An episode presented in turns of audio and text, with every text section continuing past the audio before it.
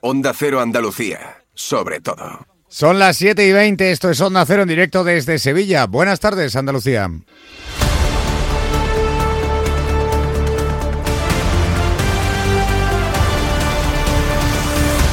En Onda Cero, la brújula de Andalucía. Jaime Castilla.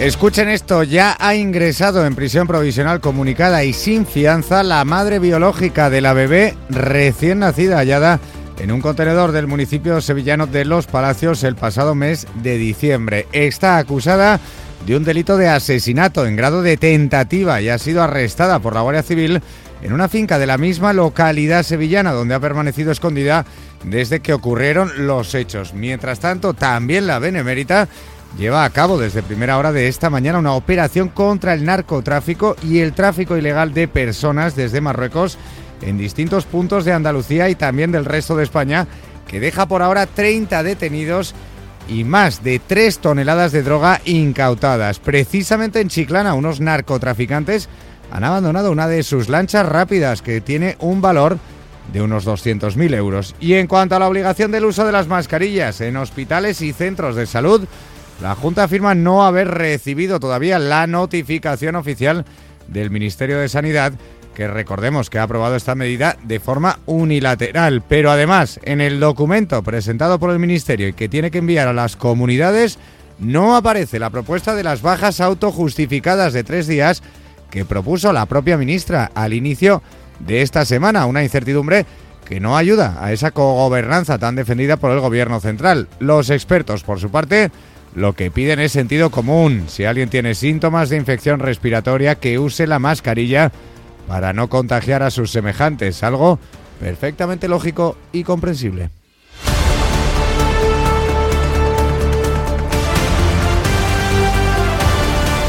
En Onda Cero, la brújula de Andalucía. Vamos ahora con el sumario de la actualidad de este miércoles 10 de enero y lo hacemos con José Ignacio Caballero. Buenas tardes. Buenas tardes.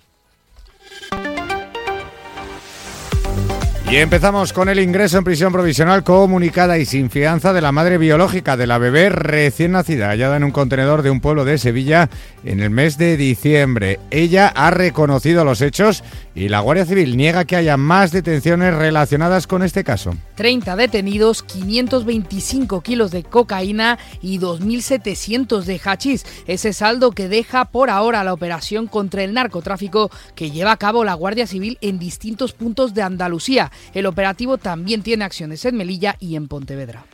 La exalcaldesa socialista de Maracena, en Granada, anuncia que va a querellarse contra su antigua compañera de partido y corporación, que fue secuestrada por la expareja de la regidora en febrero del año pasado. El juez ha archivado la causa contra la alcaldesa por su supuesta implicación en los hechos. La Consejería de Salud de la Junta afirma no haber recibido todavía comunicación oficial del Ministerio de Sanidad para el uso obligatorio de las mascarillas en hospitales y centros de salud. Además, el Ministerio ha retirado del documento oficial la propuesta de autojustificación de las bajas de tres días por infecciones respiratorias. Presentada en Huelva la que va a ser la planta de producción de metanol más grande de Europa. Con una inversión de mil millones de euros, prevé la creación de miles de puestos de trabajo directos e indirectos y la producción de cientos de miles de litros de este combustible verde. El precio del litro de aceite de oliva en supermercados sube un 70% en el último año, según un estudio de la Organización de Consumidores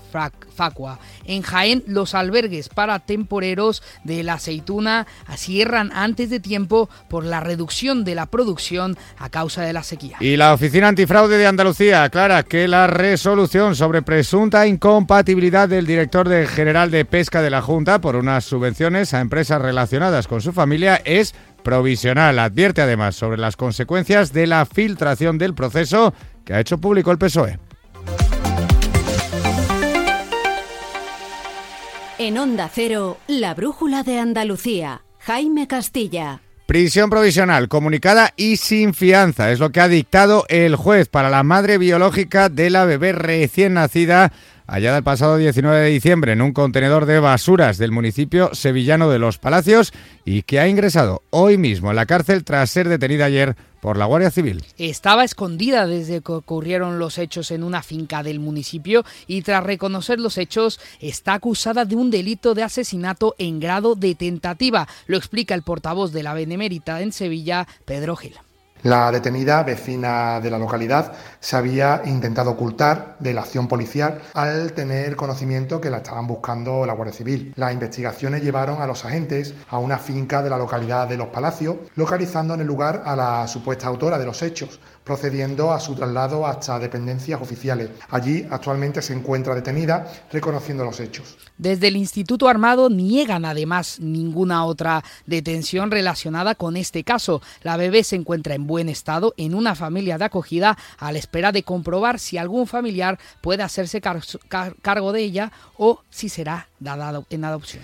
Y 30 detenidos. Deja por ahora la operación que lleva a cabo también la Guardia Civil contra el narcotráfico y el tráfico ilegal de personas desde Marruecos desde primera hora de esta mañana en las provincias de Cádiz, Málaga y Almería. Un operativo que también tiene ramificaciones en Melilla y en Pontevedra y que deja por ahora la incautación también de más de media tonelada de cocaína y casi tres de hachís. Onda Cero Algeciras, Alberto Espinosa. Se trata de la denominada Operación Ranger que se mantiene abierta y con un despliegue de más de un centenar de agentes de la Guardia Civil, principalmente en el campo de Gibraltar, aunque también en Almería, Málaga, Cádiz, Pontevedra y la ciudad autónoma de Melilla. Hasta el momento hay 20 personas detenidas, entre ellos el líder del clan de narcotraficantes conocido como el Bubu, y se han practicado 23 registros domiciliarios. En algunos de ellos, según las fuentes consultadas por Onda Cero, se ha localizado una importante cantidad de dinero en efectivo. Estas mismas fuentes se señalan que no se descartan más detenciones en las próximas horas para acabar con una red dedicada al tráfico de hachís, cocaína e inmigrantes desde el norte de Marruecos. Pues sobre narcotráfico, sepan que en una playa del municipio gaditano de Chiclana, unos traficantes de drogas han dejado abandonada una de las lanchas rápidas que usan para transportar su mercancía ilegal. Su coste puede superar los 200.000 euros. Sonda Cero Cádiz, Carmen Paul. Se trata de una embarcación de las que se utilizan para el alijo de hachís. Se ha hallado sin rastro alguno de su tripulación. La Guardia Civil ha localizado la barca que está valorada aproximadamente en más de 200.000 euros y sin droga en su interior, aunque eso sí, se han podido encontrar garrafas con combustible. Casualmente, mientras esperaban en la orilla, pudieron comprobar cómo salía una patera de narcos para repostar a otra embarcación. Abrimos ahora la crónica de tribunales porque la exalcaldesa socialista del municipio granadino de Maracena, Berta Linares, y el concejal de ese ayuntamiento y también socialista Antonio García Leiva anuncian una querella por injurias contra su antigua compañera de consistorio y de partido, Vanessa Romero, que fue secuestrada por la expareja de Linares en febrero del año pasado. Lo han anunciado ambos hoy tras archivar la causa por su implicación en los hechos, en los hechos el juez que instruye el caso. Una causa donde sí continúa como investigado el presunto autor del secuestro, Onda Cero Granada, Juan Andrés Rejón. Y se querellarán, buenas tardes, contra la concejal socialista secuestrada por injurias tras el daño terrible que este caso les ha provocado tanto a nivel político como en lo personal, según han dicho la exalcaldesa y el exconcejal. Que ahora ha llegado el momento de que nuestros abogados, como ya lo están haciendo, estudien el tema y vean las querellas posibles que vamos a emprender contra toda esa gente que nos ha injuriado injustamente. Creo que eh, ha mentido a la justicia. Y lo vuelvo a decir, no porque lo diga yo, sino porque lo ha dicho la propia audiencia provincial, que los propios documentos que ella entregó que daban por buena su versión contradecían lo que decía. Los dos políticos se han mostrado satisfechos con esta resolución que les deja fuera del caso, aunque insisten en que han sido tratados de forma injusta y el daño es irreparable. Berta Linares ha reprochado al juez del caso que el secreto de sumario se levantara apenas tres días antes de las elecciones municipales de forma totalmente innecesaria, sostenido, alterando el resultado de estos comicios y sin darles posibilidad de defenderse. Somos totalmente inocentes, siempre lo dijimos y siempre lo mantuvimos y hoy por fin, después de tanto sufrimiento, podemos venir a demostrarlo y a decirlo. La audiencia provincial mantiene que las irregularidades denunciadas por Vanessa Romero no quedan corroboradas en los documentos intervenidos a raíz de su secuestro y que por tanto las conclusiones policiales que existen al respecto se basan en meras sospechas aportadas por su testimonio. En otros asuntos, alrededor de 260 inmigrantes han sido trasladados en los últimos días al municipio malagueño de Torrox, provenientes de Canarias, a donde han llegado de forma ilegal en las sucesivas oleadas de cayucos que sufren las islas desde hace meses. Por ahora van a ser acogidos en un hotel del municipio, Onda Cero Málaga, Blanca Lara. En su mayoría son de procedencia subsahariana y senegalesa. Desde el consistorio del municipio, su alcalde, Óscar Medina, ha pedido a las instituciones competentes que solucionen el tema de la inmigración ilegal. Esperar, esperar que el gobierno de España, junto con la Unión Europea, resuelvan este problema tan importante como es el tema de la migración ilegal. El alcalde además ha querido mostrar su solidaridad hacia las Islas Canarias al tiempo que también ha deseado a los inmigrantes la mejor de las suertes.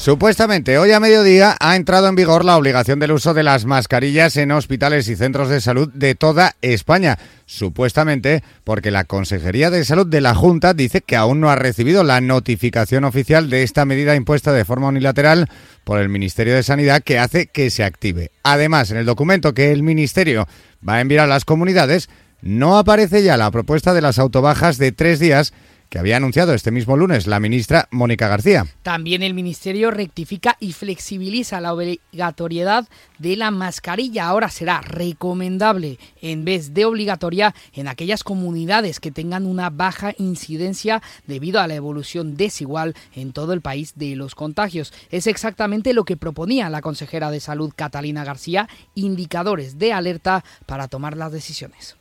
Y lo que le pedíamos era precisamente niveles de alerta, pues con indicadores y con acciones dentro de esos niveles de alerta para que cada comunidad autónoma en cada momento supiéramos qué hacer. Porque lo que le pedimos a la ministra precisamente el lunes fue orden, rigor y, y seriedad. Hoy el presidente andaluz, Juanma Moreno, ha calificado de error la forma de imponer esta medida por parte del Ministerio y pide más diálogo y consenso entre Gobierno Central y las comunidades. Creo que ha sido un error por parte de la ministra. No es bueno imponer, y máximo en un tema en el que hay una mayoría en la que estamos de acuerdo, pero no se puede, no se trata de imponer y de buscar artículos para hacer retorcer a las comunidades autónomas. Creo que si esta es la fórmula de trabajar que va a tener la ministra, creo que vamos a tener problemas y creo que no va a ser buena de cara al futuro. Mientras tanto, la oposición insisten, quieren que la consejera comparezca en el Parlamento Autonómico para explicar la situación de la sanidad. La portavoz social en la Cámara Andaluza, Ángeles Ferris, señala además que la consejera prefiere hacer declaraciones en Madrid, donde estará en un congreso la próxima semana, que en Andalucía. Este es el panorama que tenemos en Andalucía, que no es que lo diga el Partido Socialista, sino que lo vive y lo padece cualquier andaluz que tenga o que haya tenido la mala suerte de tener un problema de cualquier tipo. Consejera de Salud creo que dentro de unos días se va a Madrid. Hombre, por las explicaciones que da en Madrid las podía dar aquí en Andalucía, ¿no? y en el Pleno, ¿no? donde estamos todos los grupos. Precisamente sobre este asunto, mañana los sindicatos UGT y comisiones obreras convocan concentraciones frente a las urgencias de los hospitales de las ocho capitales de provincia para protestar por lo que denuncian que es una mala gestión de la Junta y el aumento de las listas de espera. También relacionado con la política, la Oficina Antifraude de Andalucía ha emitido un comunicado esta tarde en el que explica que la propuesta de resolución sobre una presunta incompatibilidad del director general de pesca de la Junta es por ahora provisional. El organismo propone iniciar un expediente sancionador por culpa de unas ayudas públicas concedidas a dos empresas relacionadas con este alto cargo del Ejecutivo andaluz que lleva en ese puesto desde 2019. Fuentes de la Consejería de Agricultura y Pesca defienden su absoluta transparencia y cooperación. En una noticia que ha filtrado hoy el PSOE andaluz y precisamente la Oficina Antifraude ha advertido de las consecuencias de esa filtración. Desde la oficina advierten en el comunicado que no se investiga ningún fraude y que las acciones objeto de la investigación hacen referencia a infracciones de carácter administrativo. La filtración de este proceso puede conllevar una multa de hasta 100.000 euros. Además, la parte denunciante y la parte denunciada disponen de un plazo de presentación de alegaciones que aún no ha concluido.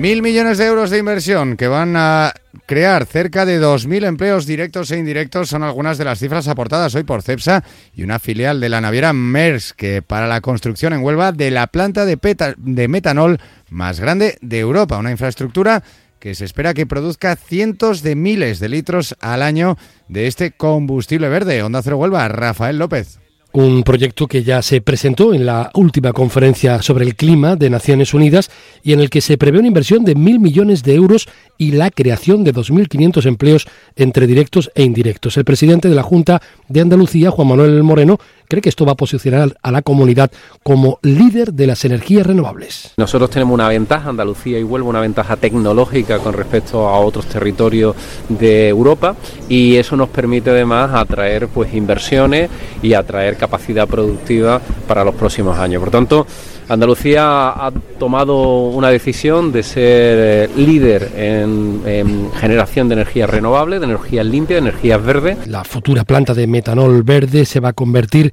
en la mayor del continente europeo y va a generar 380.000 toneladas de combustible renovable al año. También en lo económico, aunque a un nivel más cotidiano, el precio del aceite de oliva en los supermercados registra un aumento del 70% en el último año, según Facua. Es la conclusión del estudio realizado por la Asociación de Consumidores sobre 18 marcas a la venta. Las subidas en los puntos de venta suponen hasta 2,54 euros más por litro que en origen. Por ello, el vicepresidente de Facua, Miguel Ángel Serrano, vuelve a pedir al Ministerio de Consumo que abra una investigación sobre los incrementos de márgenes de beneficios en productos afectados por la rebaja del IVA, algo que recuerda es ilegal.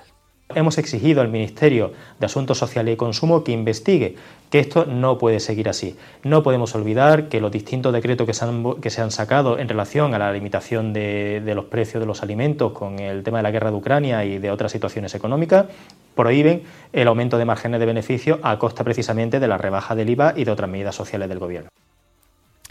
Pues esa subida de los precios del aceite de oliva está motivada en parte por la sequía que ha provocado un descenso de la producción y que continúa en Andalucía. Ya saben que los embalses de la comunidad están por debajo del 20% de sus reservas. De hecho, esta sequía ha provocado que en Jaén los albergues para temporeros de la aceituna hayan tenido que cerrar antes de tiempo porque precisamente la campaña se ha visto reducida por esa escasez de agua. Onda Cero Jaén, Pepe Cortés. Se trata de la fecha más prematura de cierre desde que hace tres décadas se implantara esta red de alojamientos. Han sido 13 los establecimientos abiertos en otros tantos municipios en esta campaña de recolección de aceituna con una capacidad global de unas 500 personas. El albergue del Caudete fue el primero en cerrar sus puertas el pasado 12 de diciembre, seguido por el de Baez al día 20 y el último que ha cerrado ha sido el centro de Torredón Jimeno. Las 7 y 37 minutos de la tarde. En Onda Cero, la brújula de Andalucía. En Onda Cero Andalucía estamos de rabiosa actualidad. En Clave Sur, cada lunes con el análisis más plural de la radio andaluza con Manuel Prieto. Han oído ustedes los pitos, la señal horaria dos y media de la tarde, o sea que muy buenas tardes tengan todos ustedes y bienvenidos. En Andalucía Capital y la última hora de la economía de nuestra tierra, cada martes con Diego García Cabello. En el que hoy vamos a poner el foco en algo que es clave sin duda en estos momentos para la economía. En Gente Viajera Andalucía, los miércoles con Chema García y las mejores rutas y escapadas. Han sido 700.000 personas y eso que todavía no está en cifras prepandemia. Cada jueves con Susana Valdés y nuestro patrimonio ambiental en Andalucía es verde. Les preguntamos a ustedes, pero también por supuesto a los afectados. Y el mejor resumen deportivo semanal en Radio Estadio Andalucía, los viernes con Carlos Hidalgo y José Manuel Jiménez. Vamos nosotros con el, con el deporte, que tenemos muchas cosas que, que contar. ¡El mano mano con el portero! ¡Allá va la pelota! ¡Vamos, vamos, vamos!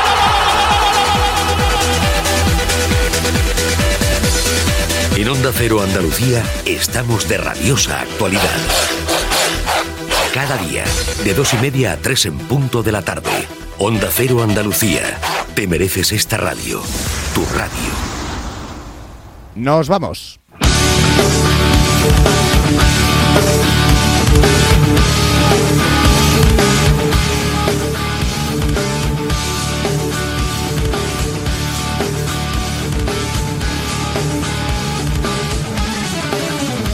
Hasta aquí las noticias de Andalucía que ya saben que regresan a la sintonía de Onda Cero a partir de las 7 y 20 de la mañana. Les traerá toda la actualidad Juancho Fontan. Se quedan ahora con Rafa La Torre, la brújula, aquí en Onda Cero. Buenas tardes.